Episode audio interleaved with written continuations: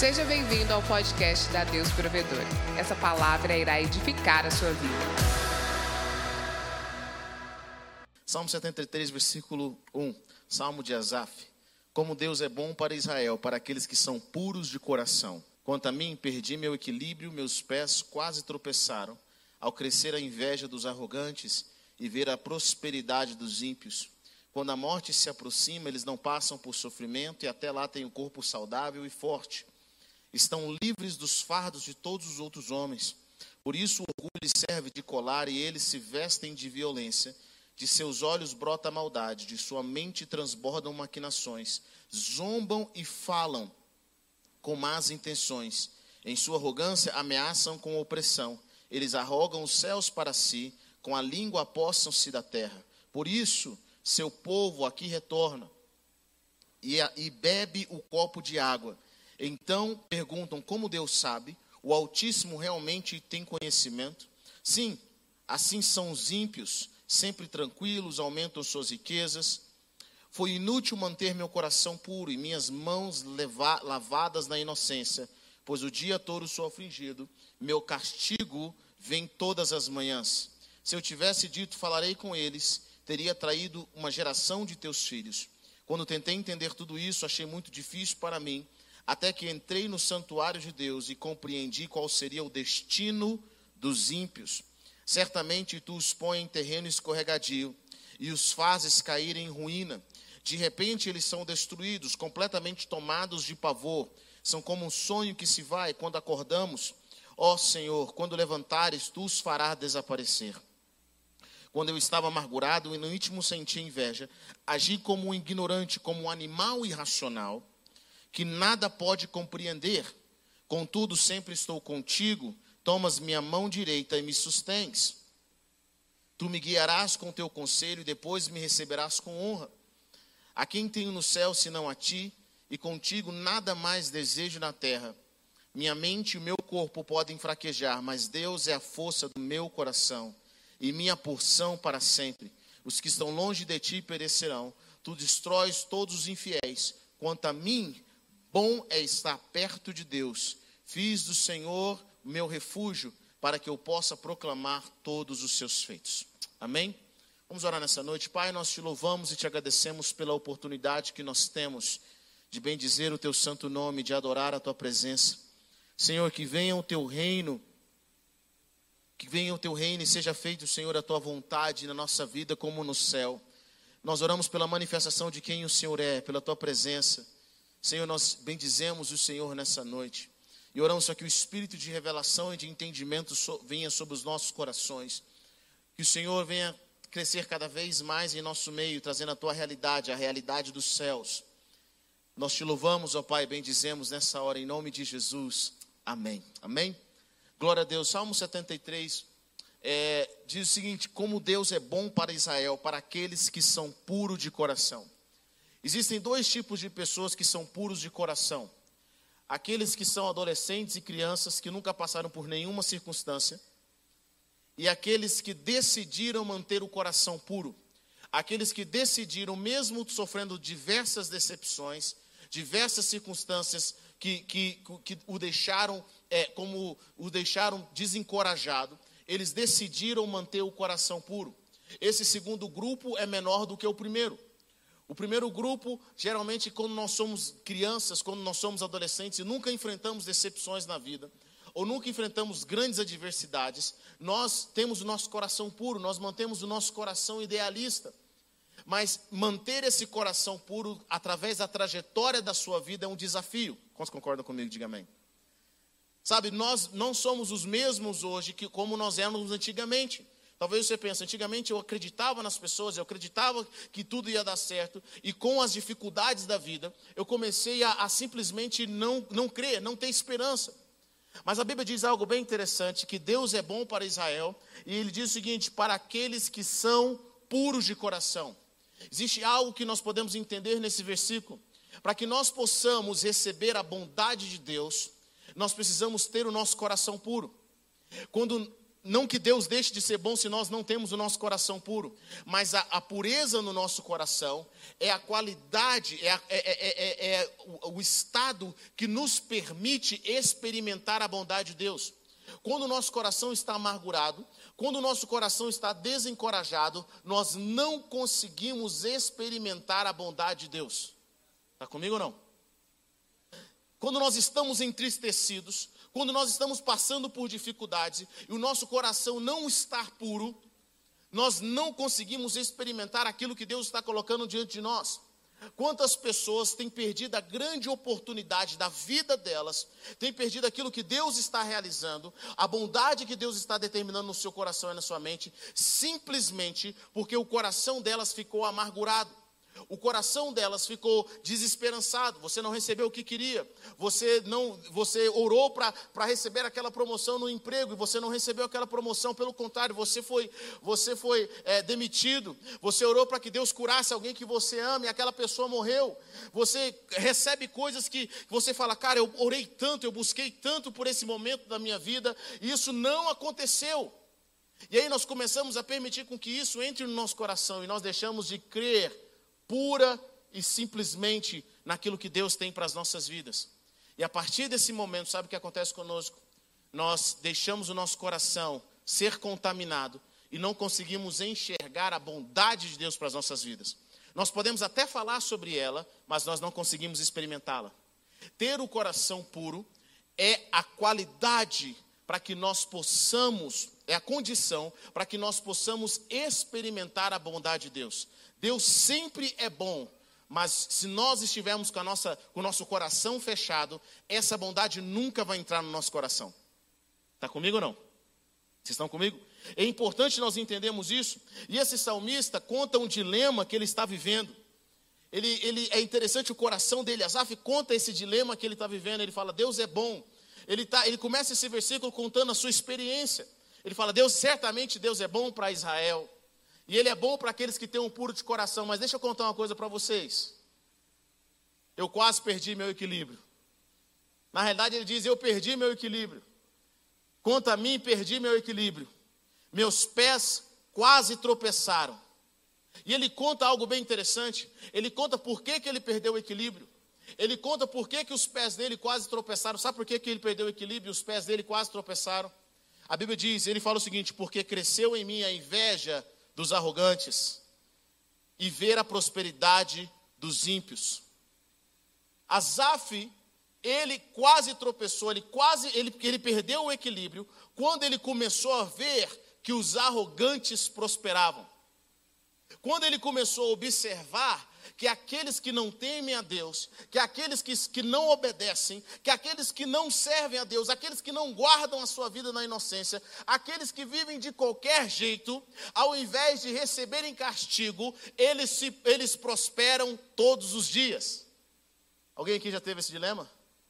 Alguém já olhou para um lado e para o outro? É claro, vocês não fazem isso, vocês são muito espirituais. Sabe, mas é difícil nós mantemos o nosso coração puro quando nós começamos a observar as pessoas ao nosso redor. Te ensinaram a obedecer, te ensinaram a servir, te ensinaram a guardar o seu coração, te ensinaram a ser fiel ao Senhor. E você observa aqueles que não são, e a sua vida é pior do que a deles. A sua vida é mais difícil que a deles. E Asaf começa a dizer: quando a morte se aproxima, eles nem passam por sofrimento. E até lá tem um corpo saudável e forte. Estão livres dos fardos de todos os outros homens. E eles falam: por isso o orgulho lhes serve de colar. Deixa eu explicar algo para você. Quando nós praticamos algo errado e não recebemos a punição por aquilo, ou não recebemos a correção por aquilo que nós fazemos de errado, a nossa tendência é fazer de novo, e de novo, e de novo, e de novo. E é interessante porque Deus, no seu período de graça, Ele sempre vai nos dar uma oportunidade, um espaço, um tempo para que nós possamos nos arrepender. Vocês estão comigo ou não? A forma de Deus, a princípio, nos conduzir ao arrependimento é através da bondade. A palavra de Deus fala em Romanos que é a bondade de Deus que nos conduz ao arrependimento. Só que eu já observei que na maioria das vezes as pessoas pensam que a bondade de Deus é Deus assinando embaixo as nossas coisas erradas. e aí o que, que nós fazemos? Mais pecado, mais coisa errada. E por que, que o ímpio é arrogante? Por que, que aqui ele está dizendo que observou o ímpio prosperar e viu arrogante? Ele fala, sabe por quê? Porque o ímpio não sofre nada. Ele apronta, apronta, apronta e não sofre nada. E ele diz: Por isso o orgulho lhe serve de colar. E eles se vestem de violência. Por que, que eles se vestem de violência? Porque eles acreditam que não existe um Deus, que não tem justiça, que não tem juízo. E quando isso não tem justiça, quando não tem juízo, nada vai pará-los. Eles acreditam, eu sou invencível. E a Bíblia diz: de seus olhos brota maldade, de sua mente transbordam maquinações. Zombam e falam com más intenções, e em sua arrogância ameaçam com opressão. Eles arrogam os céus para si, com a língua apossam-se da terra. Olha que interessante isso daqui. Esses homens, eles acham que ninguém vai pará-los. Eu já observei, sabe o que nos, nos torna humildes? São as dificuldades que nós passamos na vida, são as tribulações. É interessante observar pessoas que não experimentaram adversidades na vida delas. Elas costumam falar de coisas que elas não conhecem, sim ou não?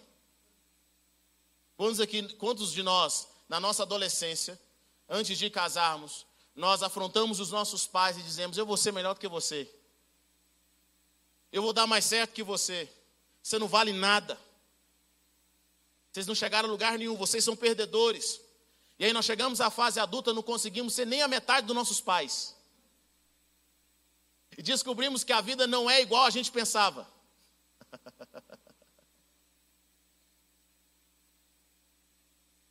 Agitamos, agitamos, mas na hora de fazer nós não conseguimos. Por quê? Porque as adversidades, as circunstâncias provam o que nós realmente somos. Todos nós achamos que conhecemos até sermos provados, até sermos testados. Essa semana eu estava meditando sobre Judas. E, e, e, o Senhor trouxe essa meditação à medida que eu ouvi a palavra. Eu fiquei pensando, Judas não nasceu traidor.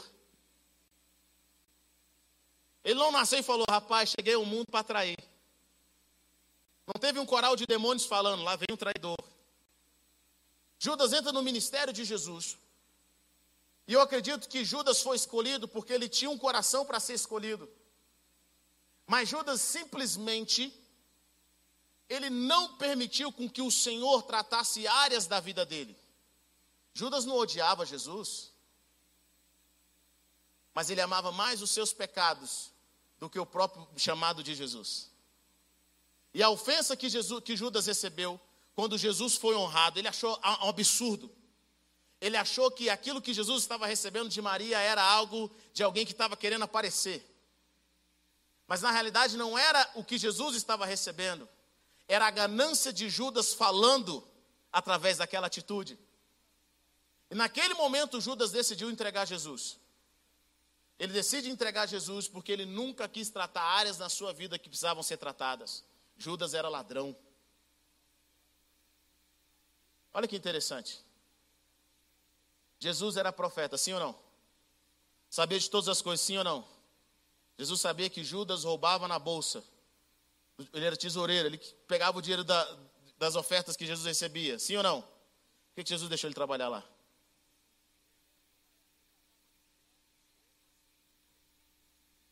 Por que, Jesus deixou ele trabalhar lá? Vou uma coisa para você, querido. Só porque às vezes nós estamos exercendo algo e estamos fazendo coisa errada, não significa que Deus não esteja vendo. E não significa que Deus não esteja provando. Mas na realidade, Deus espera com que nós possamos ser tratados e nós deixe, deixe, deixemos com que Ele trate nosso coração e falar, cara, o que eu estou fazendo é errado. Mas sabe de uma coisa?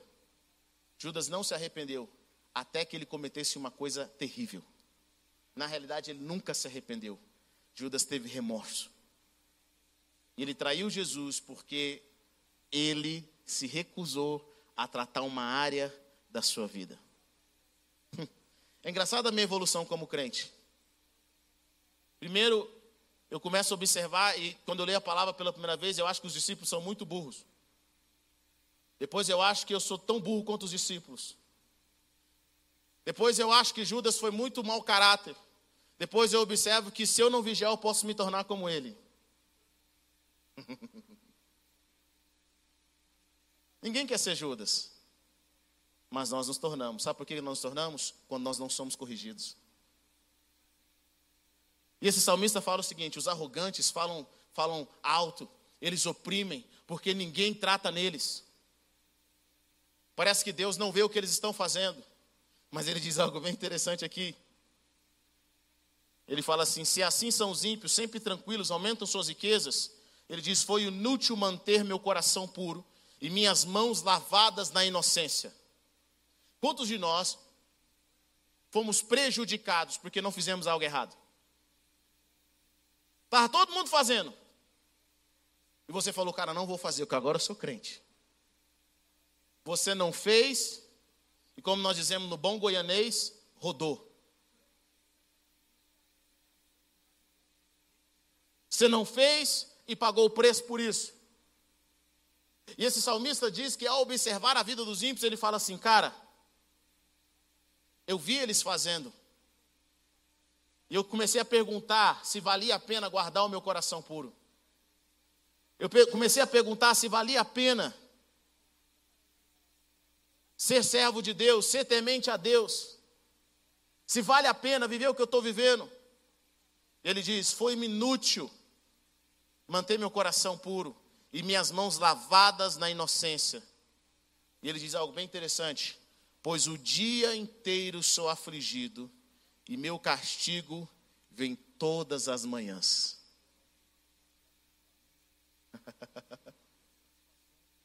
Já parou para pensar nisso?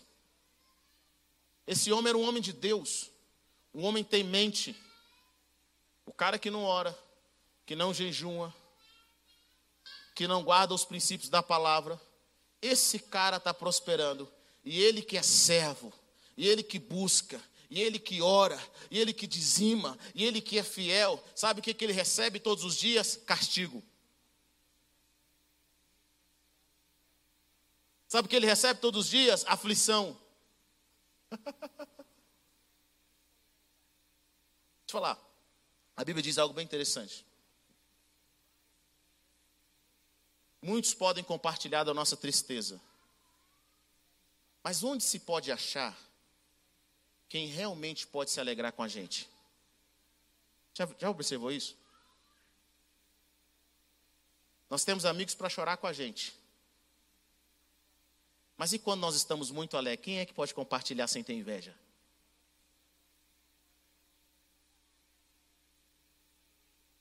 Quando você contou para sua melhor amiga, estou namorando.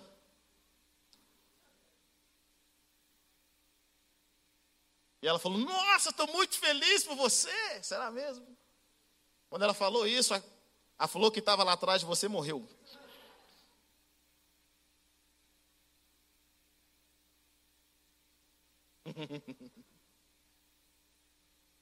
Mas e quando você terminou? Ela está lá chorando com você, ô oh, amiga. Oh. Porque parece que para tristeza as pessoas estão com a gente, mas quem pode celebrar a alegria? E sabe de uma coisa? Deixa eu falar para você. Eu aprendi algo em Deus. Deus vai testar sempre os nossos corações. Na maioria das vezes, no pior momento da nossa vida, Deus vai colocar a gente perto daqueles que estão vivendo o melhor momento.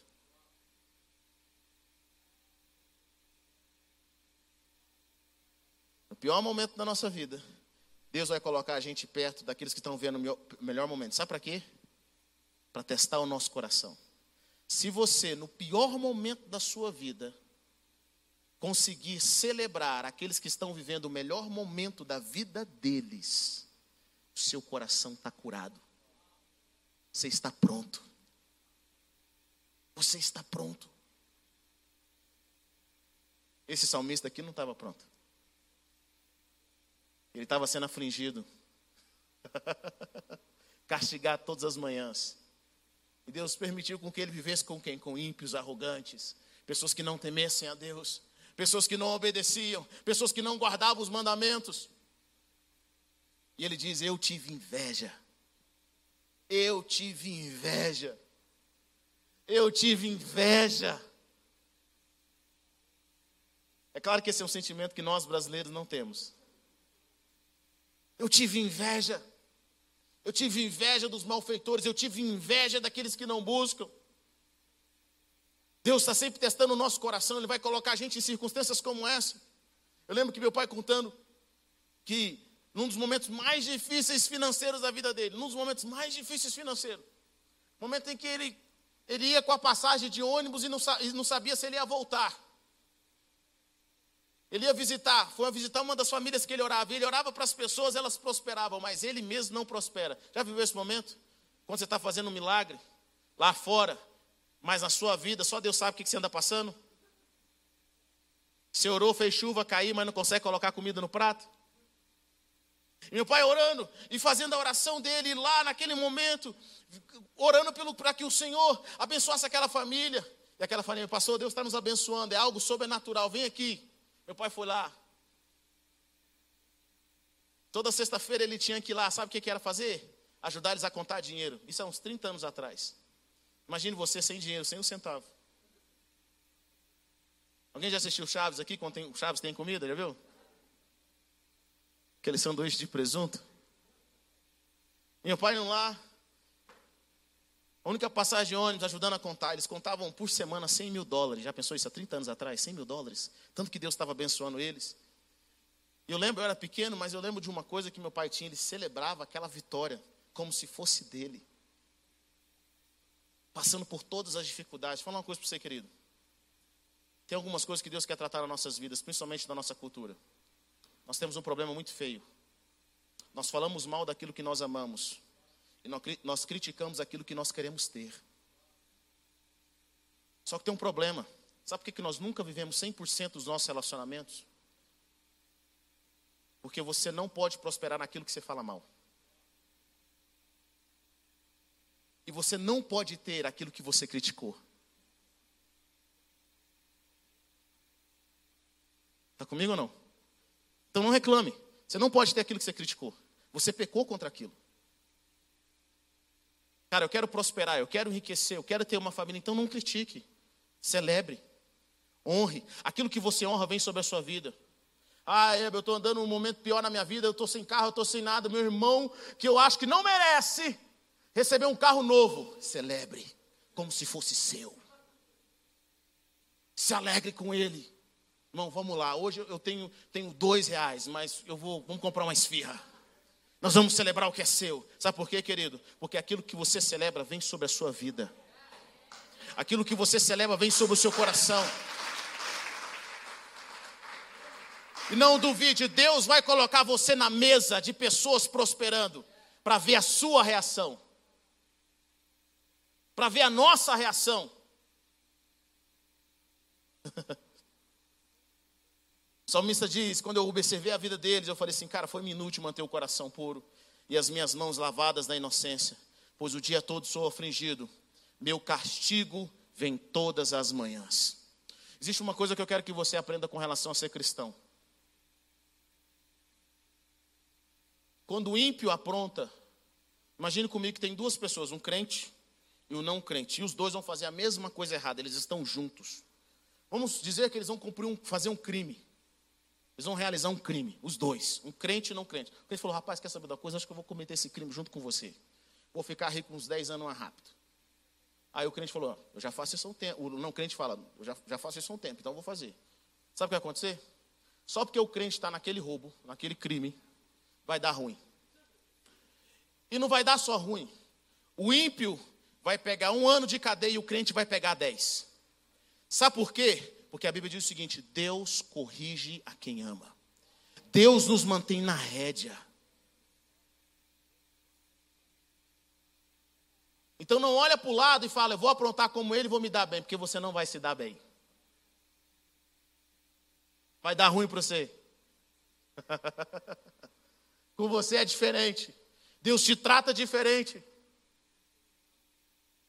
E o salmista diz: Eu estou orando, eu estou buscando, mas parece que está acontecendo aquilo que, aquela famosa frase: quanto mais eu oro, mais assombração me aparece.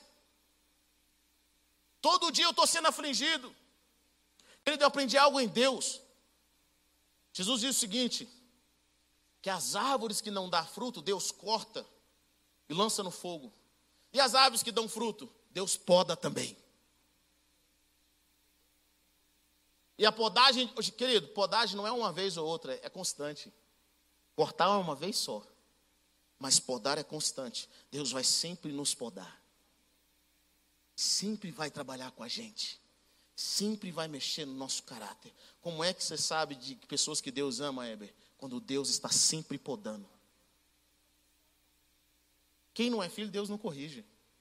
Você precisa entender isso. Deus deixa solto. Aprendi uma coisa com Deus.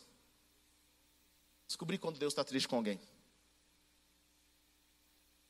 Deus não mata essa pessoa. Tem muitas pessoas que pensam assim: Deus está triste comigo, por isso que eu estou com essa enfermidade, eu estou, fulano morreu, aconteceu coisas. Deus não é, funciona desse jeito. Quando Deus está triste com alguém, Deus deixa essa pessoa pecar à vontade. Mas peca. E tudo que ela faz dá certo. Peca. E não tem punição. E peca. E peca. E peca. E peca. Até que ela acha que ela é o centro do universo, que ela está no topo da montanha. E simplesmente ela cai. Sem remédio. É na sua Bíblia. Deus está te corrigindo? Fala para a pessoa que está perto de você. Deus está te corrigindo, amigo? Tem castigo aí direto? Tem aflição? Deus te ama. Ele fala: Foi difícil, foi inútil, meu castigo todas as manhãs. E ele diz, versículo 16: Quando tentei entender tudo isso, achei muito difícil para mim. Querido, é difícil entender. Você observar o que está acontecendo ao seu redor pela, pela perspectiva humana, é muito difícil entender. Mas ele diz algo aqui que marcou a minha vida quando eu li esse salmo muitos anos atrás pela primeira vez. Ele diz: Até que entrei nos santuários de Deus e compreendi qual seria o destino dos ímpios. Existem tribulações na nossa vida, circunstâncias que nós passamos que nós não vamos entender. E se você tentar entender, vai doar, doer a sua cabeça e você vai ficar deprimido. Você não vai entender. Mas tem uma coisa que vai te ajudar: é entrar na presença de Deus. É você ter um encontro com o Senhor. E ainda assim, muitas vezes, quando você entrar na presença de Deus, você ainda não vai entender. Porque Deus não é obrigado a responder nada para a gente. Eu aprendi uma coisa. Uma das mensagens que mais marcou a minha vida foi uma mensagem que eu vi há muitos anos atrás do Miles Monroe. Sabe qual mensagem que foi? A mensagem que ele fala o seguinte: muitos têm os planos do coração do homem, mas é o propósito do Senhor que prevalecerá. Muitos são os planos do coração do homem, mas é o propósito do Senhor que prevalecerá. Provérbios 19, 21, nunca esqueço isso. E ele fala o seguinte: não interessa os teus planos, quem vai prosperar é o propósito do Senhor na sua vida. Bom, a gente fala amém, é lindo, mas eu pergunto, cadê a minha escolha? E se eu estou gostando dessa menina e Deus não quer que eu case com ela? E se eu tenho um plano de ir para a faculdade, de ser um homem bem sucedido, Deus me manda para a África? Eu nunca esqueço essa pregação do Mais. Ele fala assim: Deus não está nem aí. e sabe por que, isso me marcou? Porque me ensinaram a ter Jesus como Salvador, não como Senhor. Ter Jesus como Senhor é diferente. Quando fala que Jesus é Senhor, é Jesus é o seu dono. Ele manda, você obedece. Ele fala para você ir para a direita, você vai para a direita. E ponto. Ter Jesus como Salvador é Jesus me salva. Jesus como Salvador é eu quero ir para o céu. Entre o céu e o inferno, Deixa eu pensar qual é o melhor lugar para ir. Hum, acho que céu. Jesus, seja meu Salvador. E o problema é, não é que nós não, o nosso problema não é ter Jesus como Salvador. Preste atenção no que eu estou dizendo. Nosso problema é ter Jesus como Senhor. Porque nós queremos ser donos de nós mesmos. E no reino de Deus, para você servir o Senhor, você precisa aprender a deixar Ele ser seu dono. Deixa eu falar para você, querido. Isso dói. Quem fala que não dói está mentindo. Ou nunca passou por isso? Dói quando Deus fala não. Dói quando você quer ir por um caminho e fala assim: esse não é o caminho. Dói, dói, quando Deus começa a ser o Senhor da sua vida. é nesse momento que muitos desistem. Eu quero Jesus como Salvador, Jesus que me prospera, Jesus que me dá as coisas que eu quero, mas eu não quero Jesus que manda em mim. Mas não tem como prosperar no reino de Deus sem se aprender a ser mandado por Jesus. Porque tem uma coisa que Deus não vai aceitar no reino, chama rebeldia. Não interessa quem você seja. Deixa eu falar algo para você. Deus te ama muito, mas você não é o centro de Deus. Deus nos ama extraordinariamente bem. Demais. Nós não somos o centro. Deus não vai se negar para passar você na frente dos outros. No céu não entra rebelde. Na igreja sim, no céu não. Está comigo ou não? Ou nós aprendemos a submeter as nossas vontades e a ser obediente ao Senhor, ainda que aquilo nos custe tudo. Isso é estar debaixo do senhorio de Cristo. Ou nós vamos sempre ser Jesus nos salva. Que, que Jesus nos salva? Você segue seus próprios caminhos, se dá mal e fala, Jesus me salva. Aí Jesus vai lá e te salva. Depois você segue seus próprios caminhos, se dá mal, fala, Jesus me salva. Aí Jesus vai lá e te salva. Mas você nunca prospera. Porque a prosperidade no reino de Deus está para aqueles que têm Jesus como Senhor. Senhor. Aprender sobre o senhorio de Cristo é extremamente importante. E o salmista diz: Eu tentei entender, mas eu não consegui, até que entrei no teu santuário. E sabe de uma coisa? Como eu disse, nem tudo Deus vai explicar para a gente. E Ele não tem que. Às vezes nós conversamos com Deus como se Deus tivesse que fazer alguma coisa. Como se Deus fosse o nosso gênio da lâmpada, nosso Papai Noel. Cara, tem um cara na Bíblia que eu vejo a história dele e não entendo. Talvez vocês sejam mais espirituais que eu entendam isso. Nunca entendi a história de Jó. Jó foi um dos caras mais justos que nós vemos na Bíblia. Um cara sério e passa pelo que ele passa. Deus vem, Jó está cheio de perguntas. É, porque quando eu chegar diante do Altíssimo, vou apresentar para ele a minha justiça. Quando eu chegar diante dele, eu vou fazer isso, eu vou fazer aquilo. Ah, se eu tivesse uma chance com Deus, porque ele pegou o homem errado, tanto ímpio aí, ele pegou logo eu que testemunhava, logo eu que oferecia sacrifício, logo eu que temia, tanto ímpio aí, tantas pessoas fazendo e eu, e os, e os amigos de Jó tentando queimar ele, falar: rapaz, confessa, você está em pecado. E Jó, eu não estou em pecado, ainda Deus ainda manda vocês ainda para me torrar paciência, já não está fácil a minha vida.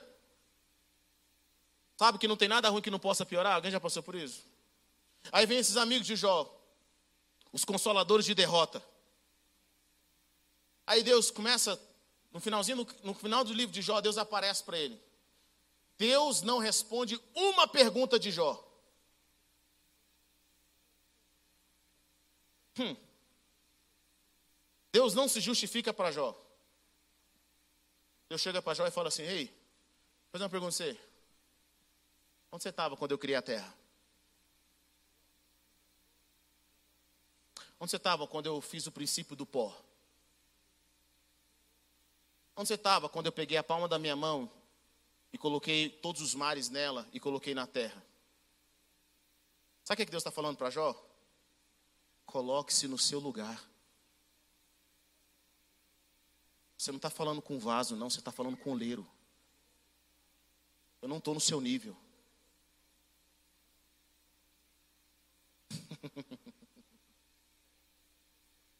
Coloque-se no seu lugar. Eu sou o oleiro, você o vaso. Eu sou o oleiro, você o vaso. Me responde. Bom, eu não sei o que acontece. Deus não responde a Jó. Tudo que acontece na vida dele. Mas no final dessa conversa, Jó fala assim: É. Antes eu te conhecia só de ouvir falar, mas agora os meus olhos te veem. Eu bem sei que tudo podes e nenhum dos seus planos podem ser frustrados. Algo acontece ali. Deus não responde nada de Jó, mas algo acontece ali. E a partir daquele dia, tudo que Jó perdeu, Deus dá em dobro, sem justificar nada para Jó. Deixa eu falar algo para você. Às vezes você está esperando uma resposta de Deus para seguir a sua vida. E Deus está falando, só entra na minha presença. Eu vou te fazer perguntas, mas de alguma forma algo vai mudar dentro do seu coração. Eu não vou te responder. Eu não tenho que responder, não sou obrigado. Mas mesmo que eu não responda, eu vou mudar algo na sua vida, que a partir de então você vai prosperar. Está comigo ou não? Esse salmista ele entra na presença do Senhor e ele fala que lá na presença ele compreendeu qual seria o destino dos ímpios. Ele diz: Certamente tu os pões em terrenos escorregadios e os fazes caírem em ruína. De repente eles serão destruídos, completamente tomados de pavor. São como o sonho que se vai. Quando acordamos, ó Adonai, quando levantares, tu os farás desaparecer. Eu quero que você entenda algo, querido. Tanto a promoção de Deus quanto o juízo de Deus não ocorrem todos os dias. Eu vou dizer de novo. Tanto a promoção de Deus quanto o juízo, a correção de Deus não ocorrem todos os dias. E eu comecei a entender isso. Quando eu li uma passagem na Bíblia que fala assim: acaso aquele que ara a terra fere todo dia ela? Assim é a justiça de Deus, ela vem de tempos em tempos. Ela vem de tempos em tempos. E ele fala algo bem interessante. Ele fala: Eu entendi algo, Deus. Vai chegar um dia que o Senhor vai se levantar e o Senhor vai julgar tudo e todos. E eles estão numa posição que eu não gostaria de estar. Olha o que, que a palavra de Deus fala. Olha o que, que ele diz: Quando eu estava amargurado e no íntimo senti inveja, agi como um ignorante, como um animal irracional que nada pode compreender. Querido, quando o nosso coração está cheio de inveja, quando nós estamos amargurados, nós deixamos entrar em nós o espírito de ignorância. Nós não conseguimos compreender as coisas, nós nos tornamos animais irracionais. Quantos de nós, nós estamos com o nosso coração tão cheio de coisas erradas, tão cheios ao nosso redor, que nós simplesmente não conseguimos enxergar o óbvio. Mas eu tenho que dizer algo para você. O salmista conta um segredo aqui. Versículo 23. Contudo, sempre estou contigo. Toma as minhas mãos direita e me sustém. Eu tenho uma palavra para você. Nem sempre a nossa vida com Deus vai estar na mais alta montanha. Nem sempre você vai ser o crente que você gostaria de ser. Nem sempre a sua vida vai estar cheia de esperança e de fé. Tem hora na sua vida que você vai olhar para o ímpio e vai falar: Eu queria ser como ele. Você vai ter inveja dos malfeitores. Tem hora que na sua vida cristã, você vai passar por circunstâncias que você vai falar, rapaz, falta isso daqui para eu desviar. Falta isso daqui para eu sair. Mas deixa eu falar uma coisa para você. Faça como esse salmista. Sempre esteja perto de Deus. Está comigo? Não interessa o jeito que você esteja se sentindo. Seja super crente ou super pecador. Tem uma coisa que você nunca pode abrir mão. Nunca deixe de estar perto de Deus. Ele fala algo interessante, ele fala: "Quando eu estava amargurado e no íntimo senti inveja, agi como ignorante, como um animal irracional que nada pode compreender, contudo, diga comigo, contudo, estou sempre contigo." Sabe o que significa isso? Mesmo nos piores momentos, ele nunca deixou de, de aparecer na presença de Deus. Deixa eu falar, nunca deixe de ir à igreja. Nunca deixe de orar. Nunca deixe de buscar. Ah, Ebel, você não sabe. Eu estou fazendo coisas extraordinariamente erradas. Tudo bem. Mas esteja na presença. Esteja na presença. Porque a chance de você ser mudado na presença é muito maior do que ser mudado fora da presença. Uma hora aquilo que está no seu coração vai ter que ir embora. Que à medida que a presença de Deus entra na sua vida, tem coisas que vão começar a sair. Sabe, eu aprendi que a vida cristã, às vezes, não está relacionada com quem é mais crente e menos crente. Tá, está relacionado com quem permanece, com quem persevera, com quem está lá Eu não vou abrir mão. Deus, eu não vou abrir mão. Eu não vou abrir mão. Eu sei que eu estou agindo como animal racional. Eu estou até duvidando da Bíblia. Eu estou até duvidando das coisas ao meu redor. Eu estou até duvidando se o Senhor realmente prospera. Eu não sei, eu não consigo entender todas as coisas. Mas sabe de uma coisa, Deus? Eu não vou abrir mão. Eu vou estar aqui, eu vou orar, eu vou buscar, eu não vou abrir mão, nada vai me tirar da, sua, da posição. Deixa eu falar uma coisa para você, querido. Somos nós que abrimos mão de estarmos perto de Deus, porque Deus nunca abre mão de estar perto de nós. Quando o homem peca no jardim do Éden, quem é que se esconde, Deus ou o homem? O homem. Desde o jardim do Éden, Deus vem atrás do homem. Não é Deus que se afasta de nós. Somos nós que nos afastamos de Deus. Sabe quando Deus se afasta de nós? Quando nós somos religiosos.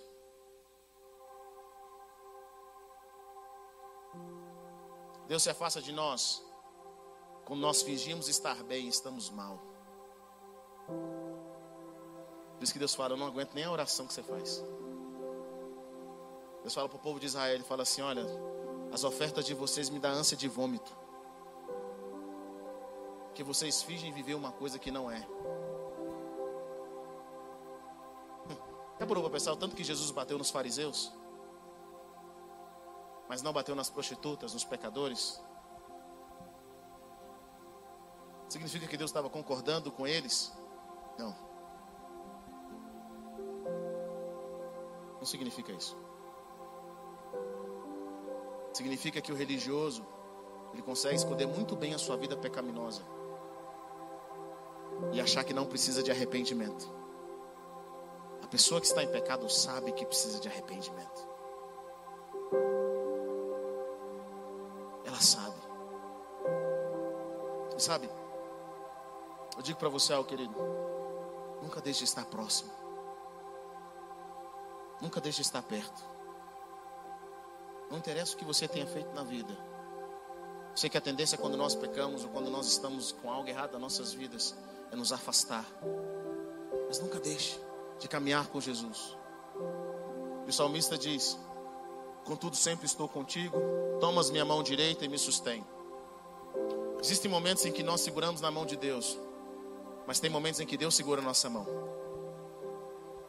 Que no momento que Deus pega na nossa mão e fala assim: Te peguei. Eu gosto do Salmo, se não me engano, Salmo 103, Salmo 113 que o salmista diz algo bem, Salmo 117, ele diz algo bem interessante. Quando meu espírito desanima, tu, Senhor, que conheces o caminho. Sabe, tem momentos na vida em que você passa que seu espírito desanima. E Deus espera com que você simplesmente deixe Ele te guiar. O ciclo 24 aqui ele diz algo bem interessante no Salmo 73. Tu me guiarás com conselho, e depois me receberás com honra. Sabe como Deus nos guia? Conselho. Às vezes você está esperando um sonho. Às vezes você está esperando uma palavra profética. Um arrepio. Uma visão extraordinária. Deus chega para você e fala assim: Por que você não faz desse jeito? Por que você não segue esse caminho? Às vezes Deus vai usar alguém para falar com você e falar: eu acho que você deveria ir lá pedir perdão. Eu acho que você deveria ir lá consertar isso. Ele nos guia com conselho. A forma como Deus nos guia é com conselho. E quando nosso coração está endurecido, quando nós somos religiosos, nós não conseguimos ouvir o que Deus está falando com a gente, porque nós simplesmente achamos que conhecemos tudo. E a Bíblia diz que perto está o Senhor daqueles que têm um coração contrito e quebrantado. Como é que eu atraio a presença de Deus, Heber? Sendo o homem mais santo do mundo? Não, isso é religiosidade. Nós atraímos a presença de Deus tendo o coração contrito e quebrantado. Deus, aqui eu estou. Me guia. Me guia. Sabe essas circunstâncias que você não consegue libertar na sua mente, no seu coração? Aquilo que está te impedindo de fluir, aquilo que está te impedindo de crescer. Coloca isso diante do Senhor. Coloque isso diante do Senhor, faça dele o seu refúgio. Faça dele o seu refúgio. E o salmista diz: A quem tenho eu no céu senão a ti? E, e nada mais desejo na terra do que estar contigo. Minha mente e meu coração podem fraquejar, mas Deus é a força de meu coração e minha porção para sempre. Deus é a força do meu coração e a minha porção para sempre. A vida cristã, a vida espiritual cristã é uma vida de muita humildade. Pessoas que não gostam de depender não conseguem prosperar na vida cristã. Pessoas que não gostam de relacionar não conseguem prosperar no reino de Deus. Éber, eu não quero me relacionar, eu já me feri muito. Você vai ter que aprender. Porque tudo nessa vida vai passar e a eternidade é relacionamento. Se nós não aprendemos a amar aqui, será que nós vamos aprender a amar no céu? Nós não podemos ver sem relacionamento. E não interessa a fase que você vai passar na sua vida, você vai ter que aprender a depender de Deus e depender de outras pessoas. É o princípio no reino. O salmista diz algo bem interessante. Meu corpo e meu coração podem fraquejar. Mas eu aprendi algo, Deus. O Senhor é a força do meu coração. O Senhor é a minha porção. Tem duas coisas que mudam aqui. A nossa vida fica muito mais fácil quando nós somos servos de Deus. Quando nós entendemos que é Ele que nos fortalece. Que é dele, por Ele e para Ele. Nossa vida muda completamente quando nós entendemos que o Senhor, que é a nossa porção,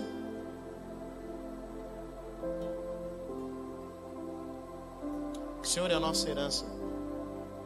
Acho interessante isso. Abraão obedece a Deus, ele sai do seu caminho, ele passa alguns anos indo para a terra prometida. Mas até então, Abraão não crê, como diz a palavra de Deus. E a Bíblia diz, a frase, o versículo em que a Bíblia diz em que Abraão creu e isso lhe foi imputado por justiça, é uma parte bem interessante, porque é uma parte no qual Deus fala, Deus aparece para Abraão e fala assim: Abraão, eu sou a sua porção e a sua herança.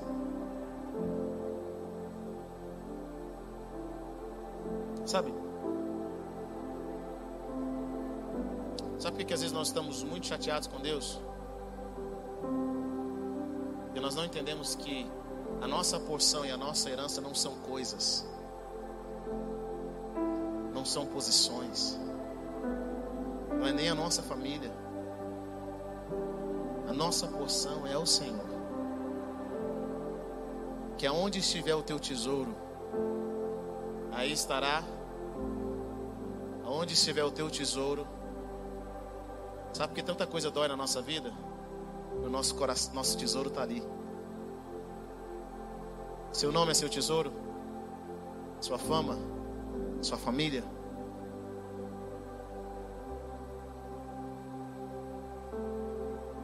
Semana passada eu tive a oportunidade de ministrar na igreja do pastor Gustavo Paiva. E domingo pela manhã nós tivemos a oportunidade de ouvi-lo pregar. Ele trouxe uma mensagem que falou meu coração. Ele falou algo bem interessante. Ele falou assim: Deus, o diabo não quer que Deus seja, que você não acredite em Deus ou que Deus seja o último na sua vida. O diabo só precisa que Deus seja o segundo. E ele fala o seguinte: se Jesus não for o mais importante nas nossas vidas, tem algo errado. Jesus diz isso, querido. Deixa eu falar, não interessa se você. Eu, eu, eu às vezes nós, o, o cristão ele quer, ele quer facilitar para aquele que não é crente entrar na jogada. Já observou isso? Quando você gosta muito de alguém, você quer evangelizar um amigo? Você fala, olha, e a pessoa fala assim: será que eu tenho que entregar tudo mesmo? Você fala, não, vem como tá tranquilo.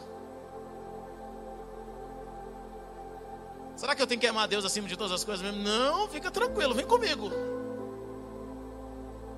Jesus fala assim, Jesus já coloca, fala, quem não ama sua, Quem ama sua família mais do que a mim, não é digno de mim. Quem ama seu pai, sua mãe, sua esposa, seus filhos mais do que a mim, não é digno de mim. Quem ama a sua vida nessa terra mais do que a mim, não é digno de mim. Vou falar uma coisa para você: Jesus jamais vai aceitar estar no meio do bolo da sua vida, no meio da sua família. Jesus jamais vai aceitar competição. Ou ele é o primeiro, ouça o que eu vou dizer. Ou ele é o primeiro nas nossas vidas, ou ele não é nada.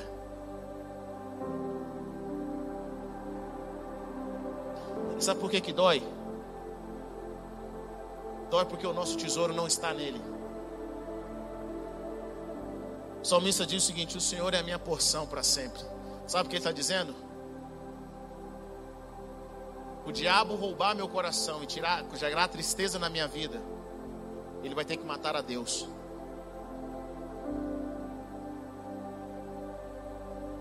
Porque o meu tesouro está com Ele, meu tesouro é Ele. Jesus diz algo bem interessante para nós, querido. Sabe, às vezes nós queremos espiritualizar, nós queremos pegar o que é físico e espiritualizar. Jesus diz algo bem interessante. Eu quero, eu acredito muito na prosperidade no reino, eu acredito muito no crescimento. Mas Jesus fala o seguinte: não acumule riquezas onde a traça corrompe, mas deixe o seu tesouro estar no céu. É bonito falar isso, é ou não é? A prática é outra coisa. As dificuldades, as necessidades. Fazer de Deus o nosso tesouro, fazer de Deus o nosso prazer, não é uma coisa que acontece da noite para o dia. Mas ela pode acontecer. Porque a vida cristã, querido, ela é um exercício. Quem acha que ser crente é fácil é porque nunca foi.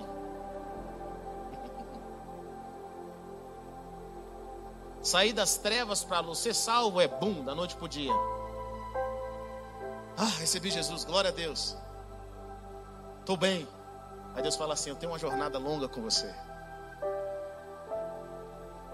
Eu tenho uma jornada de tratamento na sua vida. Eu vou te ensinar a me amar. Eu não conheço, vou falar uma coisa, eu não conheço pessoas que nasceram de novo e amam Jesus acima de todas as coisas de cara. É um exercício. São pequenas escolhas. Quem fala isso é adolescente. Jesus, tira minha vida. Eu te amo muito, Senhor. Aleluia. Até que aparece a namoradinha e fala: Senhor, eu te amo, mas vamos pensar um pouquinho melhor sobre isso. Eu quero cumprir o teu propósito para mim, Deus. Até que você entra num serviço e Deus fala assim: Eu quero que você saia dele. padrão do reino é alto. Não se chega lá da noite para o dia, mas se chega lá. Vou falar para você: o caminho ainda continua estreito. O apóstolo Pedro fala algo bem interessante. Eu sei que nós estamos numa época em que está tão fácil ser crente, né? O apóstolo Pedro fala o seguinte: se é com dificuldade que o justo é salvo, imagine o ímpio pecador. Deixa eu contar uma história aqui para você rapidão. Eu estudei a maior parte da minha vida em escola pública. Primeiro ao segundo ano. Eu lembro que um dia, na igreja, nós estávamos na igreja antiga. Uma pessoa que era professora e se preocupava com os meus estudos falou assim: você está chegando para o terceiro ano, E como é que você vai fazer para passar uma universidade federal? Aí eu falei assim, olha, tá tudo aqui na minha cabeça. Ela falou, e a redação? Olha, eu só faço uma letra mais bonitinha lá na hora da prova. E aí eu acho que eu consigo tirar uma nota boa. Bom, eu não sei hoje, mas uns 20 anos atrás, na escola pública, você fazia duas redações por ano. A primeira era em janeiro, que era a redação de como eram suas férias. E a segunda era em agosto, que era a redação com o tema Como é as suas férias 2. E o aluno da escola pública, ele não tem noção da realidade da federal. Ele tem depois do terceiro ano que ele vai para um cursinho. Se ele for para um cursinho. Na escola pública, o que é ser famoso? O que é ser o número um? É você ser o mais bonitinho, a mais bonitinha e dançar legal. Era assim também na escola de vocês? Porque na minha, na hora do recreio, o funk comia. Eu já era crente, tinha que guardar o meu testemunho. O famoso na escola pública era aquele que dançava melhor, era a mina que dançava melhor, era mais bonita, era mais atraente. Aí eu fui para a escola particular. Eu lembro que, voltando a essa conversa, ela falou: Como é que você vai fazer com matemática? Não, eu dou, dou conta. Sabe de uma coisa? Na minha cabeça eu achava que estava arrebentando. Vocês já passaram por isso? Quando você acha que está arrebentando? Na realidade você está pagando mal que Ela falou, e a redação? Não, vou dar certo, vai dar conta, eu vou, dar, vou arrebentar, só vou melhorar um pouquinho a letra. Eu fiquei tão, depois de anos dessa conversa que ela teve comigo, eu fiquei grato a ela porque ela não me corrigiu na hora. Querido, quando alguém é ignorante, você não fica corrigindo, não. Não chama de burro. Quando alguém fala uma besteira muito grande, está falando algo sério, a pessoa não entende, você fala, aham, hum, hum, interessante, hum, é demais, hein? Inteligente, meu Deus. Na minha cabeça eu podia passar para qualquer concurso, qualquer curso que eu quisesse. Fui para a escola particular. Cheguei na escola particular, o homem da redação que melhoraria a letra. Os primeiros três semestres. Tirei zero em todas as redações. E não era redação uma vez por, semana, por mês, não, querido. É uma redação uma vez por semana. Eu tirei zero em todas as redações. O homem que ia chegar no vestibular ia fazer uma letrinha boa. Tirei zero em matemática, zero em física, zero em química. E eu vi uma outra realidade. Eu descobri que eu precisava estudar. No terceiro bimestre em diante, no meio do terceiro bimestre, algo mudou dentro de mim. Parece que eu peguei a coisa. E de zero eu passei a tirar nove, de nove eu passei a tirar dez. A professora pegou, ela nunca baixou o nível para mim. Presta atenção que eu vou dizer para você, ela nunca baixou o nível para mim. Nunca facilitou pensando, eu vou facilitar, porque tem um aluno que eu gosto muito que é o Weber. E ela falou o seguinte, Weber, o que eu estou vendo na sua vida é um milagre. Não sou crente não, mas é um milagre. Eu vou te dar uma oportunidade, vou pegar todas as redações passadas e vou deixar você refazer para pegar a sua nota de novo. Eu refiz todas as redações, tirei 9 e 10. Ela ficou muito feliz, eu virei testemunho. Mas aquele ano foi o ano que eu estudei de domingo a domingo. Escola pública era de segunda a sexta. E na sexta-feira a gente torcia para sair nove e meia. Na escola particular, não, eu ficava chateado, eu ficava chateado quando a aula ia até 11 horas. Na escola particular eu saía meio-dia e 40. Quando a gente estava feliz, de segunda a sábado, e se torrasse a paciência, era até 1h20, que era aula extra. Quem já passou por isso ou não? Estudei o ano inteiro para passar na federal. Estudei mais do que eu tinha estudado na minha vida inteira, de domingo a domingo.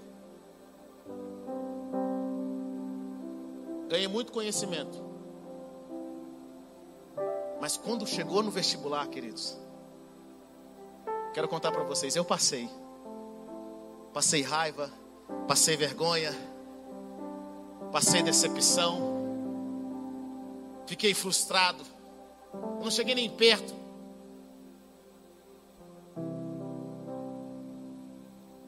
A pergunta é: se é difícil passar no vestibular, se é difícil passar no concurso, o que, que a gente acha que é fácil entrar no céu?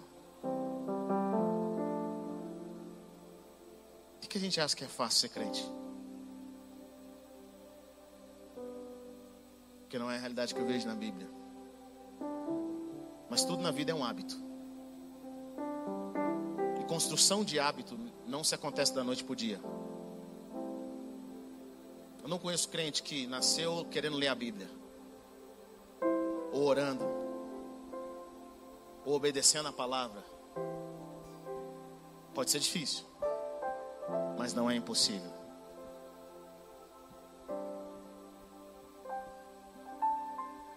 Quando a gente começa a criar um hábito, tudo que nós vamos fazer pela primeira vez, o nosso corpo gasta muita energia e é estressante. Quem aqui tem carteira de motorista sabe o que eu estou dizendo. Quando você for dirigir pela primeira vez, você lembra como é que era? Você pensava em tudo, sua mão ia para um lado, ia para o outro, você ia fazer a prova, você pensava, olhava para um lado. Você nem pensava em colocar celular no bolso ou falar com alguém quando estava dirigindo, sim ou não? Você falava assim, eu nunca vou ser como essas pessoas que dirigem falando ao celular. Você é uma pessoa atenta. Deus sabe. E aí você, depois que você tira a carteira e vai praticando, vai dirigindo, seu cérebro nem pensa mais, o seu corpo já faz automaticamente, sim ou não? Até aí onde está o perigo? De acordo com meu pai, eu, a gente viajou para Minas essa semana. De acordo com meu pai, eu estava assistindo o filme dirigindo. Isso não é verdade. Isso não é verdade. Eu estava ouvindo o filme, é diferente. Mas por que, que eu podia ouvir algo enquanto eu dirigia? Ou ouvir um livro enquanto eu dirigia? Porque a minha mente já pegou aquele novo hábito. É tranquilo para mim agora. Assim é a sua vida cristã. Hoje, para ler a Bíblia é cansativo para obedecer a palavra, é um novo hábito que você vai adicionar na sua vida. Mas vai chegar um tempo na sua vida que isso vai ser comum. Oferecer a outra face é cansativo, é estressante. Mas vai chegar um tempo na sua vida em que você vai aprender a morrer para si mesmo. Caminhar a milha extra é cansativo, é estressante. Quando você faz pela primeira vez, quando você faz pela segunda vez, quando você faz pela terceira vez, mas vai chegar um tempo que você vai falar: Eu sei como viver. Viver pela fé é estressante quando você começa. Mas vai chegar um tempo que você vai falar, cara, eu não preciso mais me descabelar. Porque eu estou aprendendo. É assim na nossa vida cristã. Tijolo após tijolo. Hábito após hábito. Deus vai ensinando a gente princípios após princípios. E com os anos, aquilo que era difícil para você fazer antes, se torna muito fácil. Não porque você é especial, mas porque você praticou aquilo. É assim a nossa vida com Deus. Nós aprendemos a Deus ser a nossa porção, a ter Jesus que nos guia. Mas tem um segredo: esteja perto, nunca abandone, nunca abandone o Senhor.